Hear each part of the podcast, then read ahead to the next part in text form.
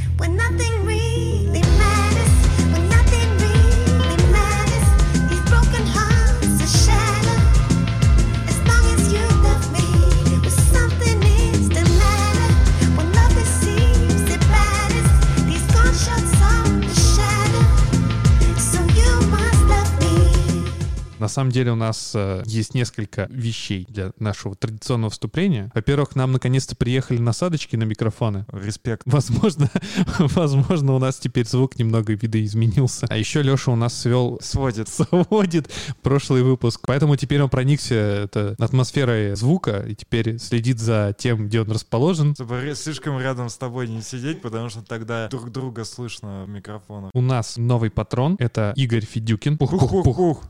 А еще нам написали на почту совершенно недавно. Прислал нам сообщение человек, говорит, что хочу донатить, но не могу. А дело в том, что это слушатель из Украины, и он не может оплатить предлагаемыми нами способами, потому что техническая ошибка у него валится. В Яндекс деньги не может оплатить. Пусть попробует стать нашим патроном. А на Patreon пока не созрел, говорит он. Но будет, было бы круто иметь все-таки возможность закидывать разовые донаты. И я тут думаю, что моя когда-то дав- давняя, но еще не обещание, скорее такое, это типа в планах, скорее всего, надо будет, может быть, еще один способ Написать подключить. свою платежную платформу.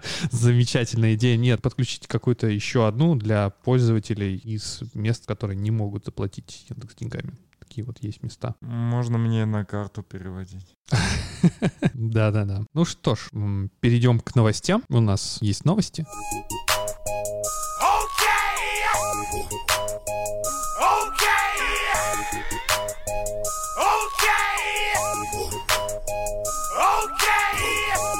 У меня есть темка, пока я ее не забыл, она никуда не добавлена. Давай. А, Есть такой протокол, HTTP называется. М, слышал про такой, кстати, Наш вроде. популярная, это рубрика Да. подкаста Фронтенд Юности, HTTP протокол называется. Есть еще моя любимая тема про историю. Я вот, ну, не то что специально, в общем-то, не было времени, не заглянул, не посмотрел, но у этого протокола есть определенная история, как и у всего в этом мире, да, что некогда был придуман протокол HTTP, он придумывался для решения определенных задач, начал массово применяться, и, как я предполагаю, вот дальше уже как раз, возможно, вы меня добавите и просветите. Все поняли, что в нем есть определенные неудобства и уязвимости, скажем так, и нужно как-то эту уязвимость закрыть. И был придуман протокол HTTPS, правильно? Ну, Мгм. да. Да, и он начал внедряться. Здесь у меня вопроса два. Почему, во-первых, изначально сразу не придумали защищенный протокол, да, ну просто HTTP, почему он не был защищен изначально? То есть, ну, не смекнули там, потом только доперли, еще что-то. Ну, здесь, наверное, ответ попроще, да, какой-то, то есть достаточно простой. А вот дальше вообще мне непонятно, почему HTTPS так долго внедрялся. То есть всем похеру, есть какие-то прям мега сложные технические проблемы, кажется, их нет. Это супер дорого, не знаю, сети не могли поддержать вот этот дополнительный хендшейк, что это типа совсем там дольше запросы летели. То есть какого хрена, как мне кажется, HTTPS, ну, долго на него все переходили. И сейчас вроде уже везде, ну, как бы везде HTTPS, у тебя браузер начинает писать, и вот он начал писать о том, что у тебя не HTTPS, ну, не знаю, там, года два назад, ну, то есть откровенно тогда там тебя прям алертовать, что, чувак, здесь не HTTPS. Почему они сделали это только там пару лет назад? Назад. Это очень странно, что столько это заняло времени, и какая-то для этого должна бы же быть, наверное, объективная причина, там, технологического характера, либо бизнес-характера. Какой-то характер должен присутствовать. И мне он неизвестен. Почему так долго, если очевидно есть профит в плане безопасности, почему так долго все на это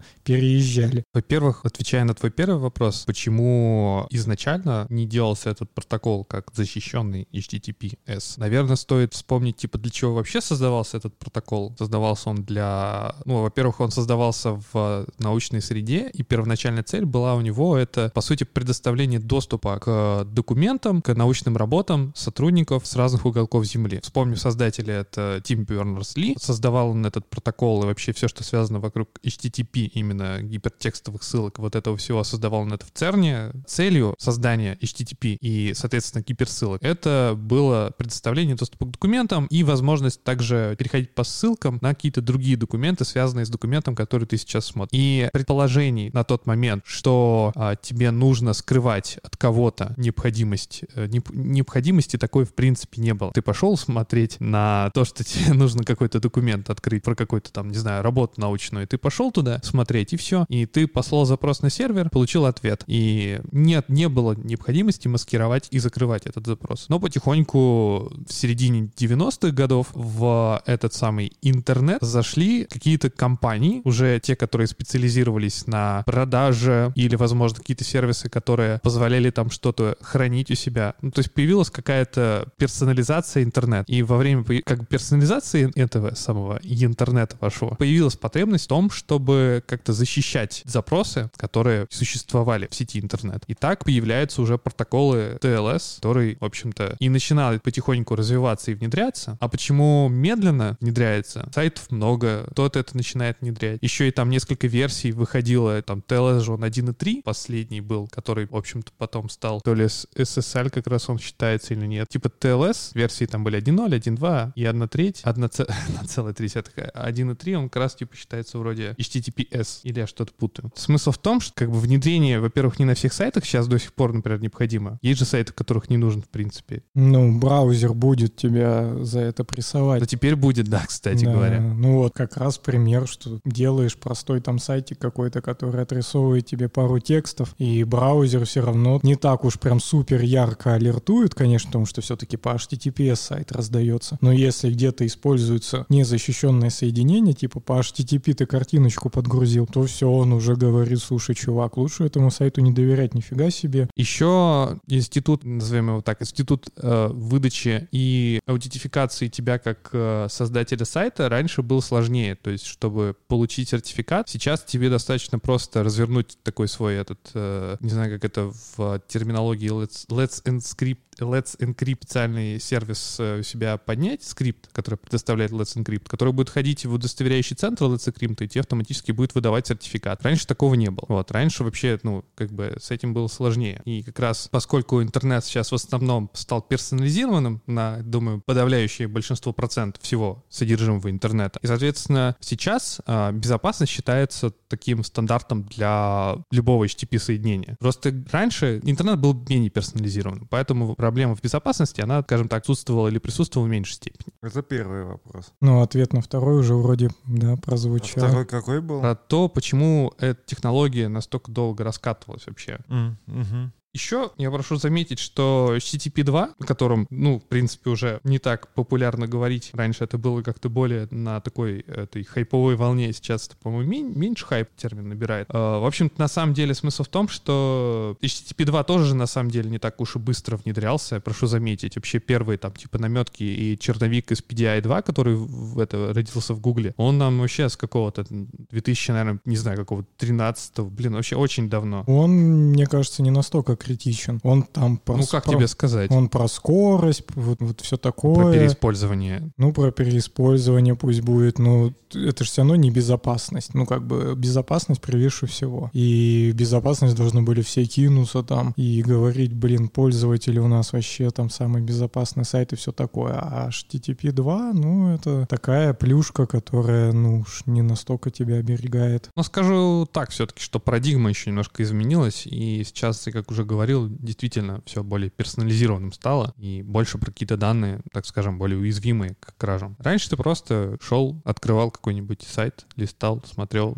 Контент был не то, чтобы сильно для тебя, прям не твой контент. Сейчас много твоего контента. Крал все, что хотел. Брал все, что хотел. Все, что плохо лежит. Приходил в Макдак, снифил чужой трафик и ходил потом на стенках ВКонтакте, писал что-нибудь, типа «Привет, пупсик, тебя взломали». В форумах такое можно было проворачивать вообще в раз. В Даркнете? Да не, на обычных форумах Хер, вот эти PHP, BB, вся эта херня дрявая. Да мне кажется, сейчас можно прийти в какое-нибудь публичное место, где нету Wi-Fi, раздать свой бесплатный и там типа тоже что-нибудь наделать. Сейчас? Ну да. Я-то, честно говоря, сомневаюсь, потому что, во-первых, сейчас все-таки дополнительные, кроме HTTPS, появились, например, протоколы, которые тебя прям сильно заставляют там по HTTPS ходить. То есть сейчас трафик HTTP-шный, он, мне кажется, сведен вообще к мизеру просто. Но я, кстати, не проводил такой эксперимент. Конечно, интересно было попробовать сейчас сходить в какую-нибудь кафешку, подрубиться к публичной сети и поснифать трафик. В целом, я думаю, что э, сейчас, скорее всего, а, вот этот вот э, вектор, он сместился с сайтов, которые просто пользователи ходят и смотрят, сместился вектор в интернет вещей. То есть куча всяких техники подключена вообще просто до безумия к публичным сетям, даже вот какой-нибудь кафешке или где-то там есть какие-нибудь принтеры или еще что-нибудь. А если этот принтер без обновленного э, этого программного обеспечения, чувак может прийти и там что-то сделать с твоим принтером. Ну, хотя, с другой стороны, это будет похоже на детскую шалость, вряд ли ты получишь какие-то персональные данные с него. Но тоже, кстати, не факт. То есть все-таки принтеры же печатают что-то, а печатают они, э, там, используя, э, получая данные от э, потребителя, по- пользователя принтера, и значит, эти данные могут, например, там, случайно закэшироваться или еще что-нибудь. Но принтер это я уж так просто привел пример, а так-то, в принципе, я говорю, интернет вещей, он сейчас настолько распространен, что это прям такой тоже ма- массивный такой большой вектор атак. А у меня вот был вопрос по поводу реализации HTTPS. Правильно я понимаю, что при первом запросе... Короче, откуда браузер знает про сертификат? Он при первом запросе прилетает от сервера? Или как это вообще работает? На самом деле, во-первых, в операционной системе или у самого браузера есть список э, сертификатов, э, так называемых доверенных удостоверен- удостоверенных центров. Их не так много, вот, но достаточное количество, чтобы уже через них, используя их как, ну, то есть, короче, как это работает? Вот есть список организаций лимитированный, а, которым мы априори доверяем. Эти чуваки не подставные, они а, абы с кем, в общем, не сотрудничают. Эти уже самые удостоверяющие центры со своими, они выпускают сертификат. Вот, этот сертификат защищен, а его приватная часть, если она утечет и- или скомпрометирована каким-либо образом, будет та часть инфраструктуры вот этого сердца, которая этот сертификат поддерживает, приватный ключ, как только он куда-то утекает, все, этому удостоверяющему центру мы должны перестать доверять, выпускаем обновления на операционных системах, браузеры выпускают обновления, в которых этот э, удостоверяющий центр убирается из этого списка. Он такой удостоверяющий, лимитированный. И уже те, кто выпускают сертификаты, а, точнее, те, кто хочет получить сертификат, они должны а, либо обратиться в эти удостоверяющие центры, а еще бывают эти корневые удостоверяющие центры, удос- как бы э, доверяют каким-то другим удостоверяющим центрам и могут подписывать с помощью своего приватного ключа а, сертификат, э, в общем-то, вот этих промежуточных удостоверяющих центров. И вот уже они, чаще всего вроде как так происходит, что они уже, а, в них ты можешь зайти, там, через сайт, зарегаться и выписать себе сертификат, отправить им, сгенерировать э, сначала свой приватный ключ, сгенерировать запрос на получение сертификата, его отправить, тебе возвращается, типа, подписанный этим удостоверяющим центром э, сертификат, который говорит о том, что ты владелец этого сайта, не абы кто, не бомж с улицы, а ты чувак, который доверенный. Короче, этот удостоверяющий центр выписывает сертификат. После того, как ты у себя размещаешь, по сути, в своей сети вот этот вот самый приватный ключ и публичный, приватный и публичный, которые все, получается, они подписаны через удостоверяющий центр промежуточный, ты себя их размещаешь, поднимаешь сайт, и вот когда у тебя пользователь идет к тебе на сайт, он сначала обменивается с тобой, э, по-моему, получается, при организации соединения он, по-моему, отправляет тебе запрос, потом получает от тебя публичный сертификат от твоего сайта. Ты, как э, пользователь пользователь браузера, публичный сертификат получив, ты в него смотришь и проверяешь э, валидность, что он подписан э, сертификатом того промежуточного удостоверяющего центра, который у тебя есть в списке твоего в браузере или в, а, в операционной системе. Если сертификат не подписан этим промежуточным сервером удостоверяющим, то ты считаешь, что сайт он недоверенный изначально. Поэтому тот же самый Let's Encrypt, например, публичный сервис, который выпускает сертификаты сейчас массово и активно, он по сути является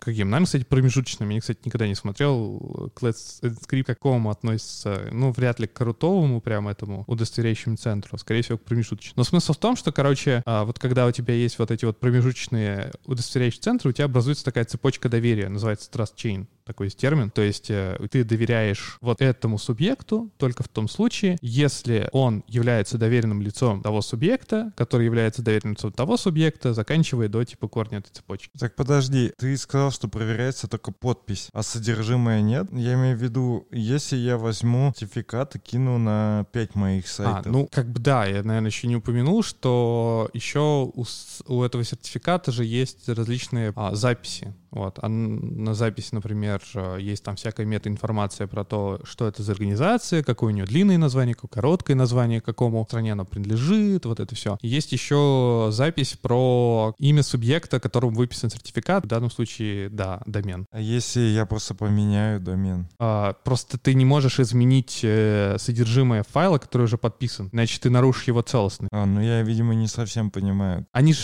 они подписаны. Вот, то есть у них э, для того, чтобы они были валидны, а они должны, там же подпись, она еще как бы э, во время шифрования, точнее, получается, как-то это не... Ну да, это по идее шифрование. Ой, я столько, наверное, комментов получу в этом в этом подкасте там за всякое. Когда ты подписываешь этот сертификат, тебя, по сути, во время вот, этой, вот этого преобразования все-таки содержимое файла, от него считается там какая-то сумма, и, ну, с помощью алгоритма кэшек какой-то вычисляется, который валиден только для вот данного содержимого файла. Как только ты его меняешь, этот хэшек меняется, и тематика у нас не сходится. Окей, а тогда такой вопрос. Если клиент ходит на сервер, и сервер отдает э, сертификат, получается, я могу у себя сохранить этот сертификат, и когда, например, на роутере воссоздать этот сервер и условно отдавать, э, ну, имитировать этот сервер. Но ты Ответ. имеешь в виду, что атака промежуток человек посередине. Да. Как защищен HTTPS от атаки человека То есть я забираю, да, этот сертификат и сначала просто сходил, получил, потом, соответственно, посередине встал и тот же сертификат отдал в браузер. Браузер такой, да, это типа тот сертификат, и домен у тебя тот же. И, и чё? И потом он мне как прислал там куку какую-нибудь или что-нибудь. На самом деле, я знаю совершенно точно, есть механизм, и сейчас я его попробую воспроизвести. Там же еще, в общем-то, кроме того, что сертификат это получаешь, э, во время установки соединения, по идее, еще а, во время обмена, перед тем, как обменяться уже непосредственно сертами, кажется, что устанавливается соединение и сессия, в рамках которой создается, уста- устанавливается... Короче, клиент и сервер еще перед тем, как, типа, основной этот такой трип произвести, туда-сюда погонять трафик, еще они ди- одинжды обмениваются вроде каким-то промежуточным, типа, ключом или что-то такое. Ну, хэндшейк, вы не про это? Ну, то есть сначала же он шлет за- Нет. запрос, чтобы установить то, что все классно, а потом только начинает контент слать. Говорим, он такой говорит, ну давай, начали. Кто звонит? А тебе нужно? Да, да. Тимофей тебе звонит. Тимофей, Алексей занят. И что ты ответишь? Да попозже. Тему закончим. Да, блин, ну вот если вспомнить пример, недавно же как раз э, получается на этом, в Казахстане же у нас э, государство по имени Казахстан пыталось как раз, в принципе, такую вот атаку произвести и отдать, по идее, провайдерам э, сертификат, по которому, типа, будет... э, а, Казахстан пытался добавить свой сертификат в список доверенных, чтобы иметь возможность, как раз-таки, если ты пошел на какой-то сайт, и если ты хочешь чувака загнать на какой-то другой сайт, не на, не на твой, взять и отдавать трафик сертификатам, подписанный типа этим сертификатом, который доверен Казахстану. Ну, типа вот, у них свой сертификат они пытались. Мгм. У нас тоже, кстати, такая была попытка, кажется, на уровне попробовать э, ФСБ поисследовать вопрос, можно ли такое сделать. А Казахстан пошел по пути, типа, просто давайте это добавим. И в браузер они, по-моему, тогда Ижис заводили, типа, добавьте сертификат, пожалуйста. И вот от после этой истории я изучал этот вопрос немного подробнее, и у меня немножко выпало из головы. Можно закончить на этом. Гоу дальше.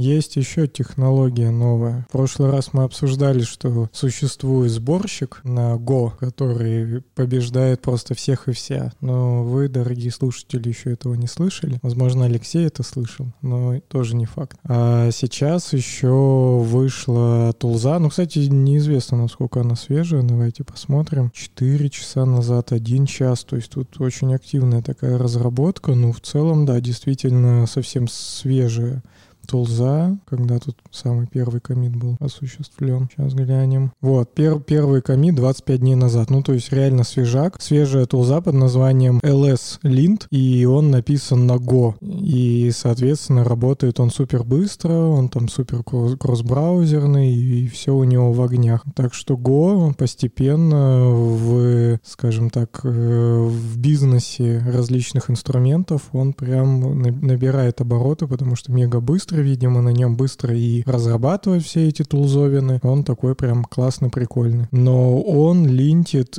именно имена директорий. То есть вы можете его каким-то образом настроить, чтобы вы писали правильно ваши, ваши директории, ваши файлы. Именно, например, в Snake Case, как у них проведено в демо и так далее. В общем, такая тулза, как по мне, она бесполезна, потому что все должно быть на JavaScript, но что-то тут можно на ней да, делать действительно, и она будет супер быстро. Мега фаст. Звезд очень мало еще, сейчас мы одну добавим, призываем вас добавить, но на самом деле все равно кажется, что она не особо нужна. Не нужна. Вот, вот так вот оптимистично. Что за мода стала писать либо на Go, и на Rest, связанные с веб? Быстрые, видимо, из-за этого.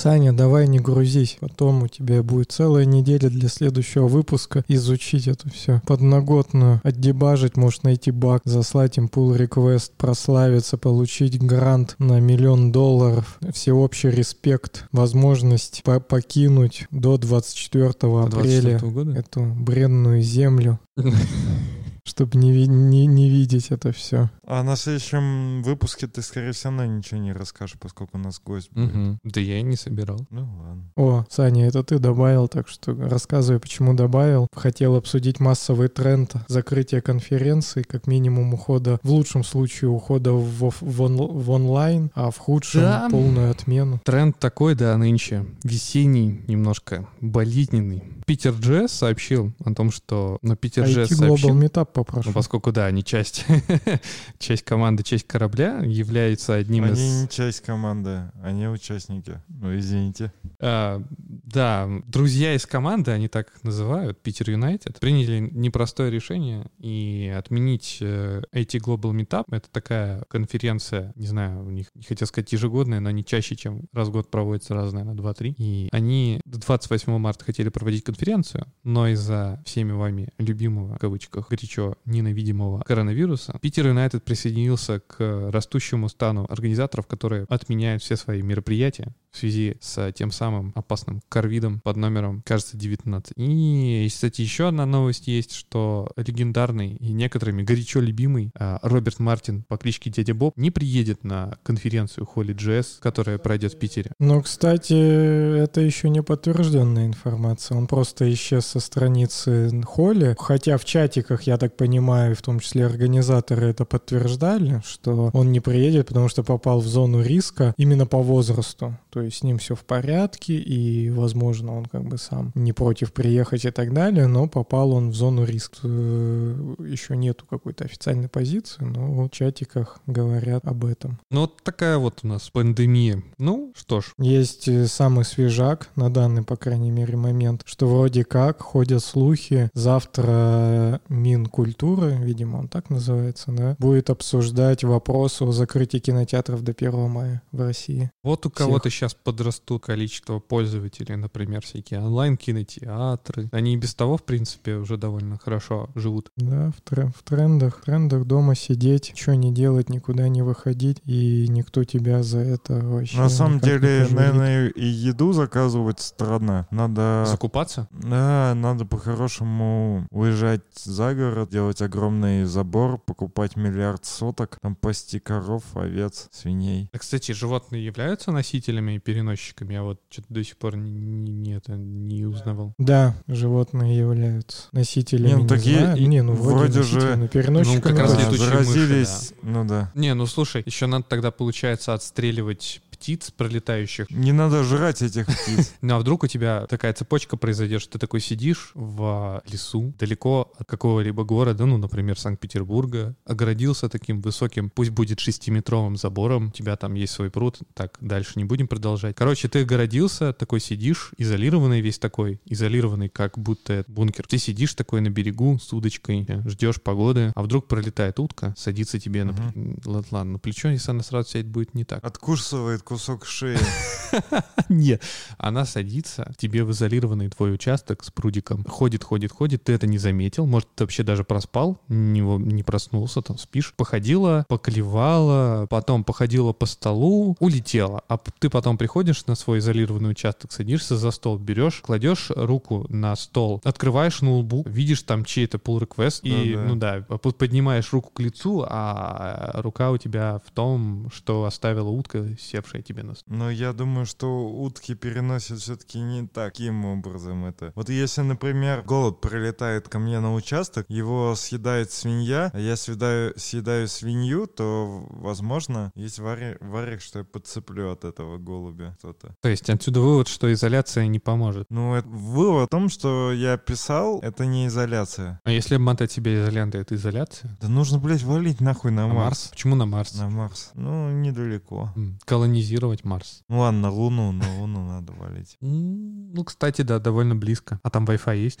Значит, такой вопрос. А Ну, по идее, спутники там же в космосе даже ближе, наверное, которые раздают. Я просто думаю, что, скорее всего, уже нет. Все-таки, ну, спутники, они же над Землей летают. У них орбита, это типа, я думаю, они чаще всего это, работают по принципу того, что все исто- потребители находятся на Земле. Ну да, да, ну надо перенастроить будет чуть-чуть. А Ну, интересно, какой протокол, как эти общаются космонавты? Что-то вот не знаю, По, если честно. по Wi-Fi? Нет, конечно. Я думаю, что у них, скорее всего, какие-то там другие частоты точно. Там куча, куча спутников вокруг. Отразили от одного, отразили от Не, ну другого. тут же Лех спрашивает же, по- про- ну, кстати, ты про протокол спрашивал. Ну да. Но он, скорее всего, уже просто какой-то защищенный, точно.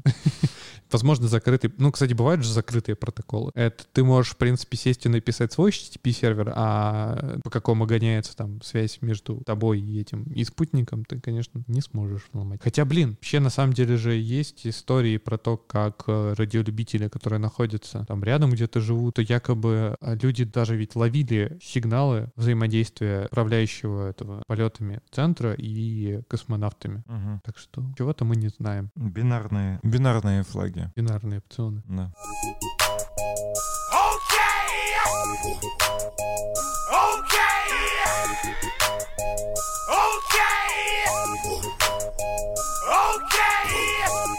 Публичные собеседования бэкэнд-разработчиков. Кто-нибудь смотрел? Нет, но прикольно, что такое происходит. Можно рассказать о формате. Ну, в общем, есть такой образовательный портал, достаточно известный, да. А Они организуют публичные собеседования. Не знаю, насколько это регулярная история, но вроде как не впервые это происходит. А Заранее объявляется, кто будет собеседовать и кого будет собеседовать. Понятно, там, по какой примерно там должности и все такое. И на последнем таком мероприятии собеседовал чувак из ебаной IT, да, он называется. IT-высер есть, там? Да, IT-высер. Я еще хуже сказал, чем есть на самом деле. Не, ебаный IT, это же есть какой-то просто другой сайт. IT-высер собеседовал какого-то чувака, это все там идет в прямом эфире, и, ну, мы не смотрели, поэтому неизвестно. Но сам формат прикольный в плане, что вы можете взять, понаблюдать со стороны, да, как собеседуется другой человек, э, как ему там, не знаю, неудобно, и подсмотреть какие-то неправильные неправильное его поведение или наоборот правильное. То есть, ну, в общем-то, любопытно, да, заглянуть за закрытую дверь, как это все происходит. И Особенно если это как-то не притянуто там за уши, да, действительно такой прям, ну, типа настоящий. Там не такой, на самом деле, собес, не- собес. Не я, шоу. я начинал смотреть, как классика того, что к нам обычно прилетает в чат, это то, что я там отвлекаюсь, немного начинаю смотреть, а потом типа добавляю, потом себе посмотрю, и все. Я смотрел, на самом деле, это же все-таки немножко шоу больше, чем, ну, прям настоящее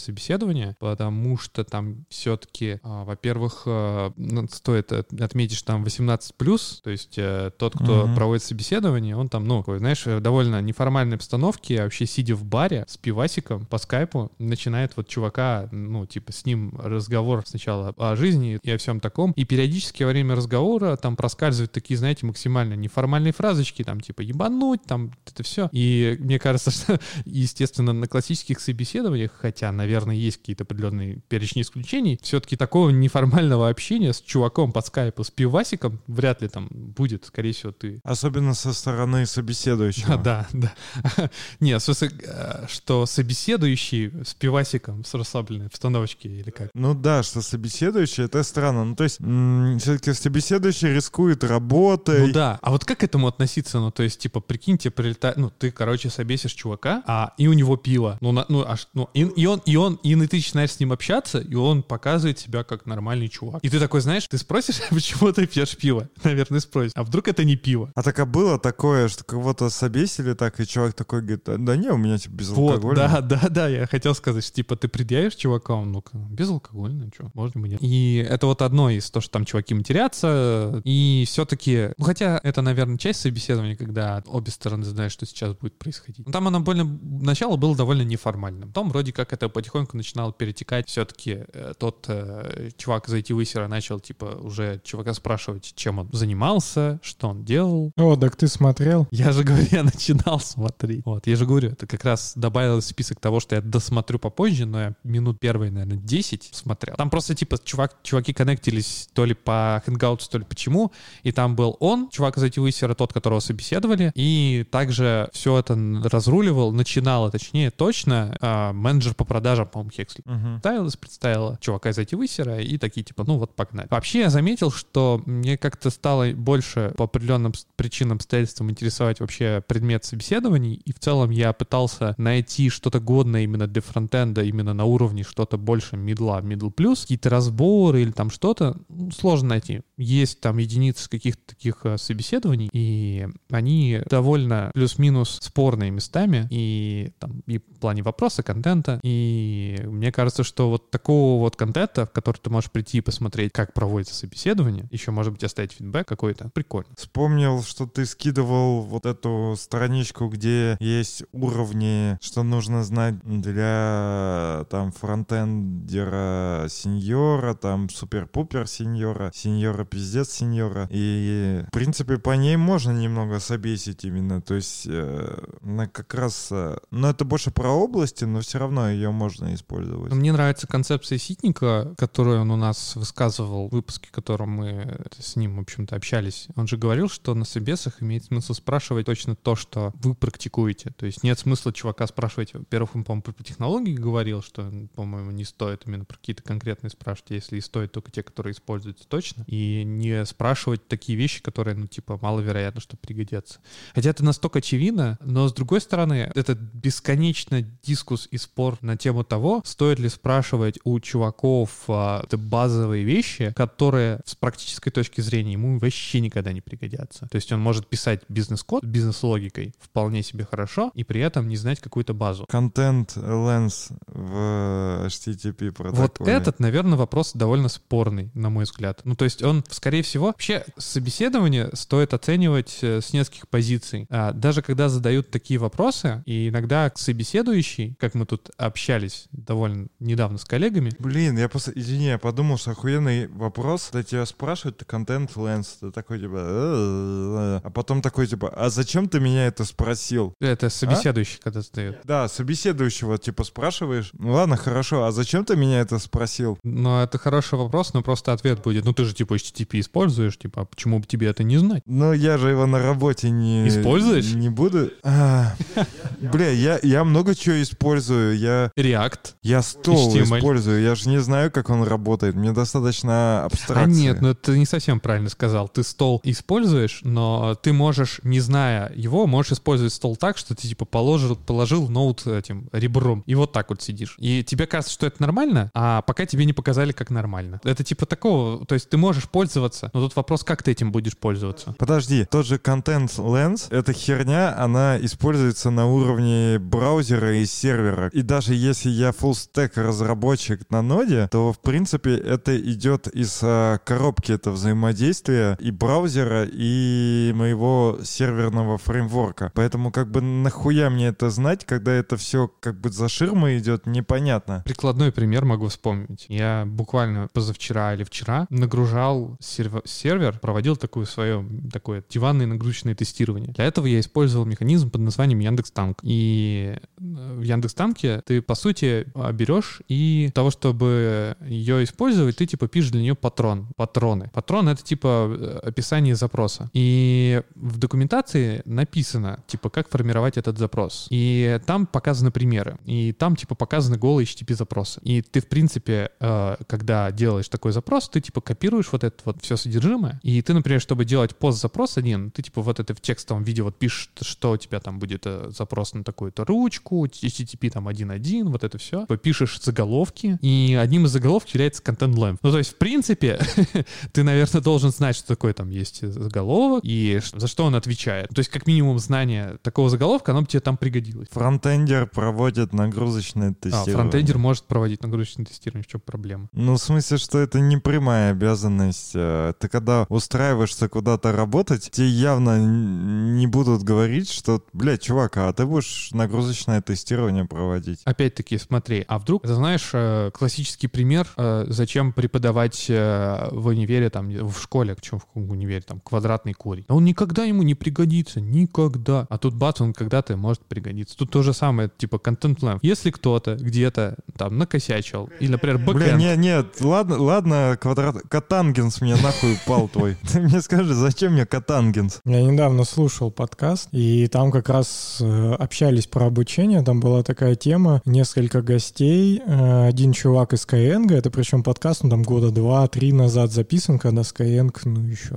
скажем так, не победил, да. И женщина, у которой трое детей, все они из дома учатся, то есть по какой-то там ее программе, они сдают каждый год некие тесты, экзамены, чтобы подтвердить, что они там, да, четвертый класс уровень, например, да, из там 10-11 школьных. То есть все официально, но они прям учатся дома по ее подборке, она там все там им видеоконтент, какие-то курсеры, и они учатся. И смысл примерно такой вот этого всего, что они все против были школьной программы, потому что там много дается на какое-то будущее, то есть много дается ин- информации, что типа, ну вот когда-то пригодится корень квадратный, а может и не пригодится. И вот это впрок идет обучение, очень много впрок, а потом по факту оно, ну, возможно, вполне вероятно, да, что огромная какая-то часть там не будет востребована. И довод, по крайней мере, был у женщины, что она учит своих детей учиться. То есть они типа учатся находить там информацию, учиться запоминать. И потом, когда им нужно будет изучить, что такое этот синус там или косинус, они такие херак-херак и за секунду смогут это сделать. А обычный человек, который, да, там ну, как-то не обладает такими скиллами, он все равно один хер не помнит, что это такое. И ему будет сложнее это все восстановить в памяти, хотя когда-то он это, это и, и изучал. Вот такие там были доводы Ну да, и тезисы. и при этом в школе же типа дают как раз вот это вот базовое знание, чтобы потом периодически проводить вот такие промежуточные контроли, чтобы понимать, типа усваиваешь ты информацию и умеешь ли ты учиться, и тебе ее пичкают. А в универе там же типа чаще всего уже не происходит вот такого прям вот напичкивания, прям глубокого, глубокой информации. Ты часто еще и проводишь какие-то свои такие исследования, и сам типа ну, пытаешься какие-то провести эти. Ну, сам синтезируешь знания на основе той крупицы, ну не крупицы,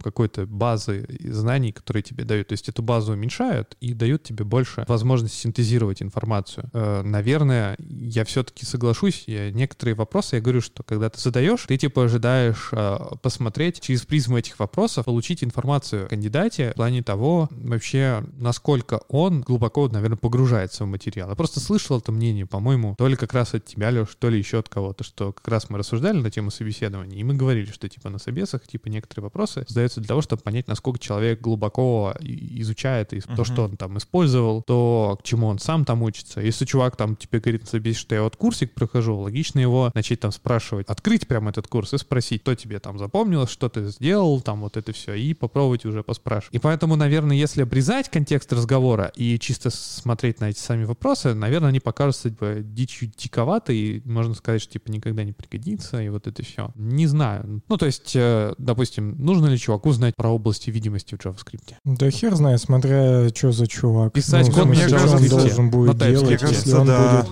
Ну, если он, если он на ваниле будет там писать, ну, в смысле, как на ваниле, я имею в виду без, без React, А- то а, типа, с ему, Ре- наверное, с это прям тоже нужно. нужно? Если он... А, Ну, байнды с же все равно нахер это надо? Да Ну, нихуя нету там декоратор. никаких байндов, ни одного байнда. Вот кол, кол, кол написал за 200 лет. Ну, просто там все на стрелочных функциях. И, ну, в смысле, байнд это для класса, а класса уже нахуй никто не пишет. Короче, все равно компонентах. это конструкция языка, и она используется по каким-то причинам. Ну, чаще всего она используется из-за контекста. И чувак должен понимать, почему так происходит. А должен ли, должен ли понимать? Ну вот смотри, возьми статью Дэна Абрамова, которую он недавно как раз мы обсуждали, что типа чувак просто а, на каком-то эмпирическом уровне говорит о том, как работают вещи. Не почему так, а, а именно, ну вот, вот так вот они работают. Ну типа вот такой подход. Чем он? Плох или хорош? Плохо. Ну, я считаю, что плохо, по идее, для чувака, который хочет как бы быть прям, ну, программистом вот на каком-то вот на языке. Он должен как бы те вещи, которые описывают язык вот в каких-то элементарных простых вещах, если он типа пишет на каком-то языке там 10, там 5-7 лет, не знаю. В принципе, кстати, может ли чувак, который вообще не шарит область видимости, писать 5-7 лет приложеньки на JavaScript? Ну, на реакте, я думаю, может. Я, я к тому и подвожу, что все равно есть определенные специализации. То есть, если совсем верхнеуровнево брать, там есть бэкэндер и фронтендер. Тут довольно тонкая грань. Да, но там с базой данных фронтендеры намного реже работают. Но может быть такая специфика в компании. Тогда херак, нужно Баску, у него и а баску что ты спросить. спросишь про баску? Можно спросить про SQL, а можно не спрашивать SQL. Ты можешь спросить про там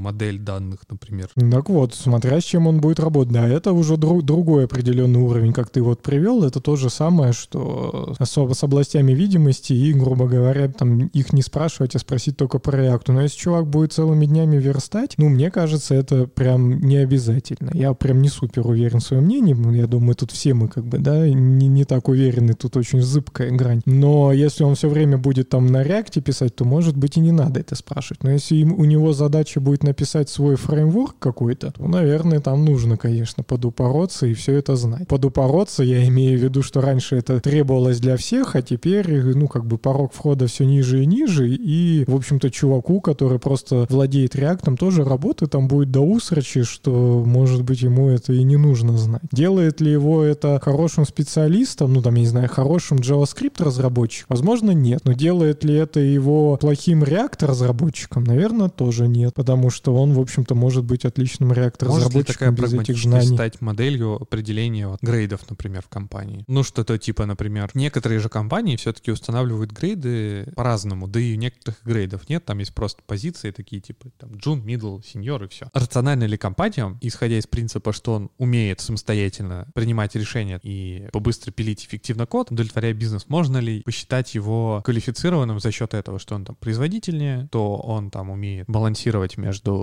выгодой бизнеса и своим каким-то, не знаю, техническими решениями. Можно ли его там поднять Ну, я старшим? думаю, это от компании зависит, от э, ее целей. Ну, в целом, да, ну, отвечая на твой вопрос, в целом, да, Нет, ну, может. не, не может. Рационально ли это, на, на твой взгляд? Ну, если компания в целом такого уровня, что они небольшое значение придают техническому развитию и больше им важнее. Ну, условно, компания пилит лендинги. Тогда, ну, мы берем такой самый э, крайний случай. В таком случае чувак, который делает все быстро, четко и знает плохо JavaScript, Вообще не знаю. ну и за- заебись. Ну вот условно говоря, наверное, да, ладно, я согласен там, ну что, типа это, наверное, можно считать, что плохо. Но придет питонист, и ему надо что-нибудь нахерачить. Он нахерачит на JavaScript и без вот этих знаний, потому что у него есть какой-то опыт, да, то есть не, ну, не нужно об этом забывать, потому что он, наверное, там в своем питоне с чем-то подобным сталкивался, и он такой, о, это, наверное, тут что-то, короче, подговнилась область видимости. И он это разрулит, хотя у него прямых знаний в JavaScript области видимости как таковой нет. Он просто там интуитивно уже это почувствует. Присутствует. Я помню, меня спросили, я рассказывал, какие типы данных ты знаешь. Ну, не в, не в JavaScript, а, а какие структуры данных ты знаешь. Как тебе вопрос? Нормально, если на, на нем там не сидеть два часа, а просто вот, ну, типа, охота пообщаться. Ну, ладно, какие? Рома, Рома, какие структуры данных Да, ты о знаешь? чем мы тут меня будем Нет, собеседовать? ты говоришь нормальный вопрос, тогда, блядь, отвечай, если нормальный. Ну, так на- нормальный вопрос. Тогда давай нормальный ответ. Так, а может тебе нормальный ответ будет услышать, что, блядь, никакие. И ты такой, вот наш чувак, нормальный хрен. А почему? А а нет? HR такой говоришь, я чуваку задал тупой вопрос, а он просто сказал, не знаю. Так, ну он сказал, я фронтендер, мне нахуй это не надо. И ты такой, блин, в натуре фронтендер, типа наш чувак. А так это какой-то латентный бэкендер, возможно, перед тобой, и ты такой, бля, нахер нужен? Ну какие там всякие стейк, кучи и вся вот эта па- параша, блин, там и вот зачем? Так ты говоришь нормальный Так э, вопрос. про это можно пообщаться. Ну вот какие, я бы сказал стек. Ты такой, о, а что расскажи? Рассказывает он про стек. И все, вы там чуть-чуть как-то пообщались об этом. Я к тому, что это не должно быть, ну типа экзаменом. Это должна быть какая-то нормальная просто человеческая беседа. Стек и очередь — это easy in, easy out, так сказать. Ну, Easy in, is out. это будет запрещено в нашей конституции такие, такие вещи. Погоди, один easy in, hard out, а другой easy in, easy out. Ну, они оба easy in, easy out, только у них последовательность аута разная. Какая? Так, у нас перекрестное собеседование. Тоже и еще интереснее формат, чем э, какой там удаленный Короче, очередь, ну, очевидно, как в жизни. Последний зашел, последний вышел. Первый зашел, первый вышел. Ну, логично. А э, тег — это... Бля. Это, как, на- кстати, как на реальном совесе. Очередь вообще легко, потому что ты представляешь очередь. Да, да. А стек — это блинчики Это ты накладываешь. по- последний... Пе- Первый зашел, последний вышел. Да. Потому что ты блинчики накладываешь на тарелочку. Вот я так это представляю. Первый зашел. Да, и, А, значит, ты сверху будешь брать блинчик первый и кушать его. Прикольно. А я, а я просто туплю, потому что я представляю стек вызовов. И это не очень э, на реальную жизнь. Почему реально? Не, вот блинчики вообще заебись. Панкейки. Последний зашел, первый вышел. Я, кстати, иногда помню, ну, типа, вот у тебя есть стопка блинов, ты же еще переворачиваешь иногда бывает. Ну, типа, потому что сверху горячее, а с ним холоднее. Не, бывает несколько тарелок, вот это я помню. Не, вот если ты, типа, перевернул стек, Это была стек это, повращал. э, игрушка была Роботландия 96. Вот, по-моему, мы как обсуждали, у вас не было, да, такой в школе штуковины? Роботландия 96. Ну, у нас какая-то была хреновина. Там, типа, у каждого есть монитор, и у преподавательницы на ее столе, типа, огромная такая хрень какая-то стоит, которая все ст- за остальные компы, типа, отвечает. И там были игры, типа, вот как раз Санойские башни. Да, вот я про них и хочу как раз рассказать. Хотя не, не уверен. Это больше про блинчики похоже. Ну, в общем, что тебе, да, ханойские башни, видимо, у тебя три есть, и ты должен сделать так, чтобы перекинуть с первой все на третью, и вот как бы построить вот этот такой подход, и чтобы они остались как бы, ну, выстроены по размеру. И ты вот это вы- выкидываешь. Это и есть, ну, вот тоже такой какой-то стек у тебя в голове формирует. В общем, поинт мой основной был, что две, две части интервью. Первое, базарь вообще про что хочешь. Ну, про что-то техническое, конечно, но про что угодно. Но это должна быть беседа, как просто беседуете по душам, как мы с вами можем поговорить, что вот там я вам писал там зашкварно делать комментарии без авторизации, вы мне там что-то поднакидали. И также и ты ему говоришь зашкварно делать комментарии без, без э, авторизации. И он тебе что-нибудь скажет, да, нет, ты там что-то оценишь по, по какому-то своему опыту и сделаешь какие-то выводы. Он там может разъебет эту тему, и ты такой, блин, вообще огонь. И вы вот так общаетесь. Ты какое-то складываешь впечатление, вообще нравится тебе этот человек, комфортно тебе с ним технически, просто как с человеком и так далее. Это первая часть. А вторая уже, да, ты в бою его проверяешь, какой-то такой достаточно нормальный проверочный таск, и проходишь с ним, что самое важное, ревью, чтобы опять же с ним повзаимодействовать, как он будет с тобой общаться. Потому что если он будет что-то там психовать на ревью и, или там, не знаю, совсем упорствовать и, в общем, каким-то тебе неадекватом покажется, то что ж будет тогда, когда он на работу выйдет? Он там совсем будет уже придурком полным, раз он даже на работу устраиваясь и так что-то там воротит какую-то херню. У меня недавно было, короче, играл в кикер, и чувак такой подходит, говорит, а, я тебе собесился, ты типа меня не взял. Вот так вот. Ну так вот, и что-то проиграли кикеры. ну. Давай только честно. Честно, не- это я к слову сказал, что игра... а, ребята Это играли... НДА? Не, ре- да, кикер на НДА. Ребята играли в кикер, я не играл, я просто мимо, да. Вообще там кикера не было, я выпивал. Да, и, и вообще. Вот. Че, я предлагаю заканчивать? Да. Thank you.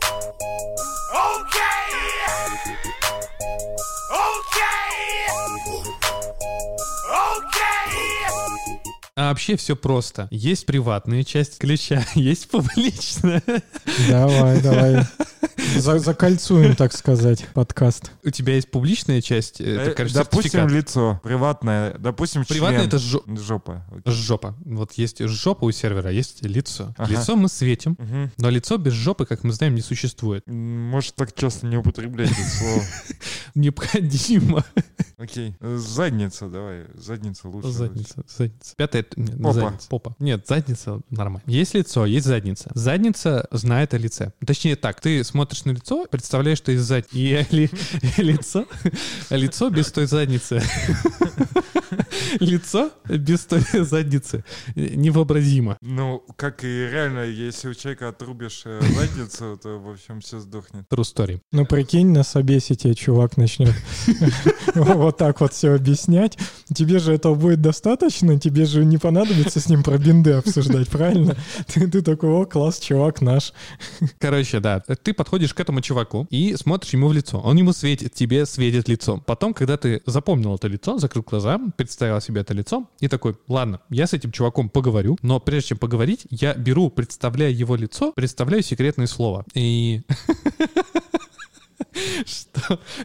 И это секретное слово ему говорю, представляя его лицо. Но мы помним, что лицо без, без задницы, ну, типа, сложно представить. Короче, ты отправляешь ему обратно секретное слово. И тот э, берет, используя свою задницу, это секретное из секретного слова. Короче, он зашифровывает слово с помощью лица. с помощью, представив его лицо. Он его типа шифрует, делает из него секретное слово, представляя лицо. И отправляет ему это секретное слово. Тот, кто обладает этим лицом, берет с помощью задницы это секретное слово, расшифровывает и получает слово. И используя это слово, дальше он, получается, берет и, ну, он расшифровал, напоминаю, с помощью задницы то слово. И получается, он тебе с помощью этого слова, о котором ты помнишь, передав ему, ты его запомнил у себя, он типа берет и это, э, э, этим словом дальше начинает шифровать все остальные данные, которыми будет обмениваться. В чем тут прикол? В том, что даже если ты обладатель, скопировавший такое же лицо, ты не можешь скопировать задницу, потому что ты задницы это не видел. Ладно, спасибо. Все доступно, понятно. Надеюсь на прекрасное творчество следующего. Тот, кто будет сводить, он обязательно должен сделать из задницы конфетку. Да-да-да.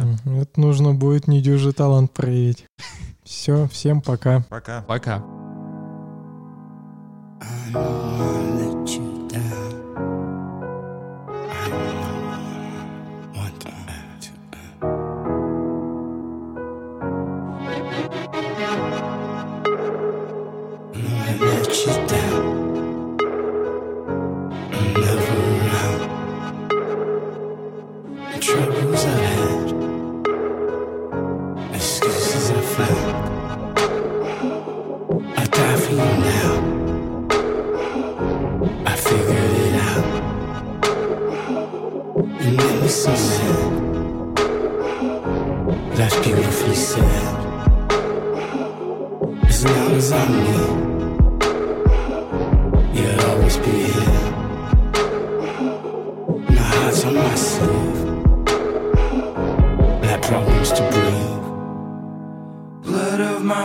flash of flash.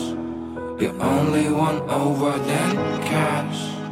Only want what I can't feel. I'm still round, round. Blood of my blood, flash of flash.